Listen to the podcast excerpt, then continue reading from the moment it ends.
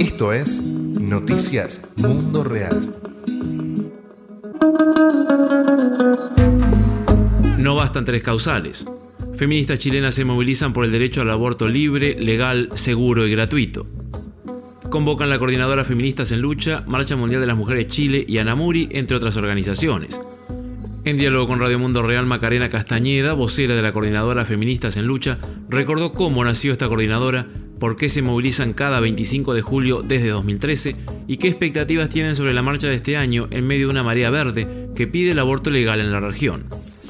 Mira, la Coordinadora Feministas en Lucha nace el 2013 a raíz de un caso que hubo en Chile de una joven, de una niña en realidad de 12 años, a la cual viola su padrastro y la deja embarazada. Y salió en los medios de comunicación y el presidente en ese momento, que el presidente Piñera, sale al lado de la niña diciendo que una niña de 12 años está lista para ser madre. Eso indignó a la población y salieron eh, más de 5.000 mujeres a manifestarse en las calles y tomaron la Catedral de Santiago. Ese día fue el 25 de julio del año 2003. Desde entonces se constituye la Coordinadora Feministas en Lucha como una instancia de coordinación para la marcha que se fue replicando año a año los días 25 de julio. Y esta sería su sexta versión. En esta sexta marcha, ¿el eje es el aborto libre, seguro y gratuito?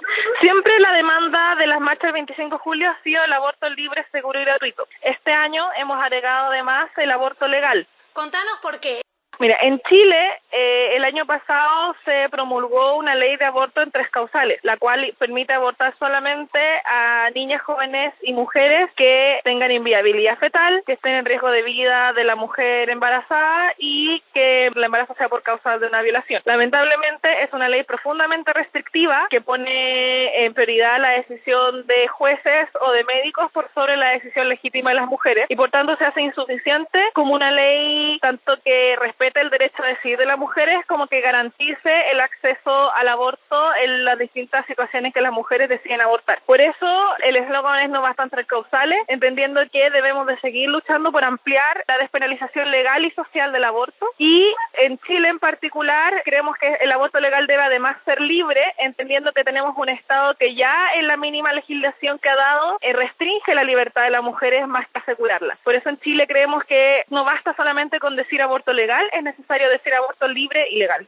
¿Qué hay a nivel de despenalización social? ¿Sigue siendo un tabú el aborto en Chile? ¿Cómo llevan adelante esta lucha por instaurar una despenalización más social en el país? Mira, gracias a la instalación del debate del aborto en la palestra pública se ha ido avanzando en que la población tenga conciencia de que el aborto es una decisión legítima de las mujeres, que es una práctica que ha existido desde siempre, que además en Chile no siempre había sido penalizada. Nosotros tenemos registro y varias investigaciones de historia de la generación de nuestras abuelas que hablaban del aborto como que fuera el remedio, ¿no? Como algo, una práctica cotidiana dentro de las mujeres. Y entonces el tema es que se instala un discurso conservador, fundamentalista en Chile, que empieza a criminalizar a las mujeres que deciden abortar, poniendo por delante entonces la figura de rol de la mujer como madre y la familia como una institución más importante. Entonces es este discurso conservador el que penaliza el aborto y entonces frente a la tercera causa, causa de la dicen, bueno, será, habrá sido violada, pero su rol es ser madre, ese feto es perfectamente sano y por tanto no hay ninguna razón por la cual una mujer, una niña o un adolescente no debiera de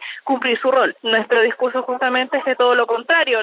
Las mujeres no somos solamente madres, somos personas muchísimo más complejas, íntegras y amplias que eso y tenemos derecho entonces a decidir qué tipo de rol cumplimos en sociedad y no necesariamente tiene que ser la maternidad. Y cuando están pidiendo el aborto libre, eh, eh forma parte también de que las mujeres puedan abortar, digamos, de otras maneras que no sean necesariamente en el hospital?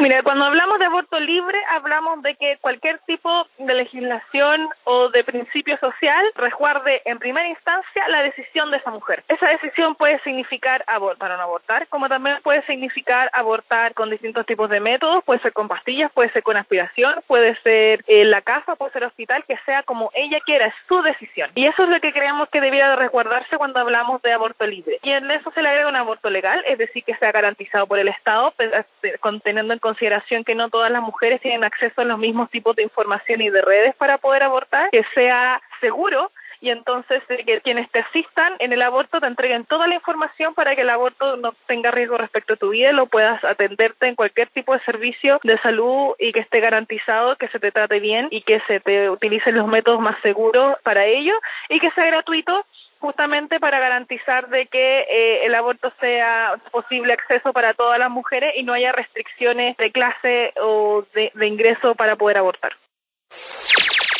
en la difusión que ustedes hacían, que veíamos en las redes sociales, aparecen con el pañuelo verde, ¿no? Hay una fuerte nueva oleada feminista, esta marea verde que está tan fuerte en Argentina con, con la posible legalización o despenalización en parte del aborto. Eh, ustedes se suman también con el pañuelo verde en esta sexta convocatoria de la marcha. Sí, claro, mira, la, elección del color verde por el aborto es una elección que se toma el año 2005 en un encuentro latinoamericano eh, que crea también la campaña 28 de septiembre, que es una campaña que, existe a lo largo de toda Latinoamérica y que entonces elige este color como el color representativo de la lucha por el aborto. Obviamente en los últimos años, gracias a la situación que está viviendo Argentina, este color y este símbolo se masificó. Ellas además eligen el pañuelo como una forma de mostrar públicamente la adhesión a la demanda por el aborto y nosotros decidimos entonces plegarnos a esta idea y seguir masificando el color verde y en particular el uso del pañuelo como una forma de mostrar públicamente la masificación y la adhesión a la demanda por el aborto. Este año, a raíz de los casos de acoso y abusos sexuales en las universidades, estalló una movilización que venía gestándose hace varios años. Recordemos también la movilización de Ni Una Menos, que está allá en España el año 2016 y que en Chile también tuvo mucha fuerza. Y es esta molestia y este malestar que se va gestando en los espacios, principalmente en los espacios educativos, pero trasciende a toda la ciudadanía con el aumento de los casos de femicidio y otros tipos de prácticas de violencia hacia las mujeres, que finalmente estalla esta movilización. Pero creemos que esta movilización es una más de las, de las movilizaciones del feminismo y las demandas de las mujeres en el mundo y que está todo interconectado y tiene que ver justamente con la violencia que se ejerce de la posibilidad de autodeterminación y la libertad y autonomía de las mujeres, ya sea para poder ocupar los espacios públicos de manera libre o para poder elegir respecto de sus futuros y, el, y qué hacer no y qué rol jugar o no en sociedad, y elegir las maternidades entonces y elegir respecto a los cuerpos. Entonces, todo tiene que ver con eso, tiene que ver con este paternalismo e imposición y control que se ejerce sobre las mujeres, entendiéndolas como si fueran ciudadanas de segunda clase e impidiéndoles poder tener autonomía respecto de su vida. Y eso en el los espacios públicos, los espacios educativos o respecto de su propia salud sexual y reproductiva. Eh, justamente ustedes dicen, ¿no? Las decisiones de las mujeres no caben en sus tres causales, autonomía en los territorios, autonomía en los cuerpos de las mujeres, que es una lectura que también cada vez más va permeando, me parece, organizaciones inclusive mixtas, ¿no? Este, digo, movimiento campesino, eh, otro tipo de movimiento, el sindicalismo, que, va viendo esto de complejizar, eh, pensar la autonomía de los cuerpos y en vínculo con los territorios. La demanda por autonomía y por libertad pasa a ser una demanda que trasciende eh, territorios y el cuerpo, que en Chile estamos logrando un nivel de diálogo de profundidad de análisis que nos permite entender que todo eso que demandamos las mujeres, desde eh, demandas por el agua, demandas por territorio, por reconocimiento de identidades eh, LGTBI, por, el, por derechos sexuales reproductivos o contra la violencia, todas son demandas que tienen una misma raíz en un sistema que nos oprime y que nos pone en segundo lugar respecto del resto de la población masculina. Esa comprensión nos ha permitido unirnos en, en las luchas que tenemos y así actuamos coordinadamente entre distintas coordinadoras que si bien, claro, tienen centralidad en distintos temas porque no podemos estar todo en todas, entendemos que todas son centrales para una lucha que es común. Creemos que la marcha de mañana va a marcar un antes y un después sobre las demandas eh, del aborto en Chile.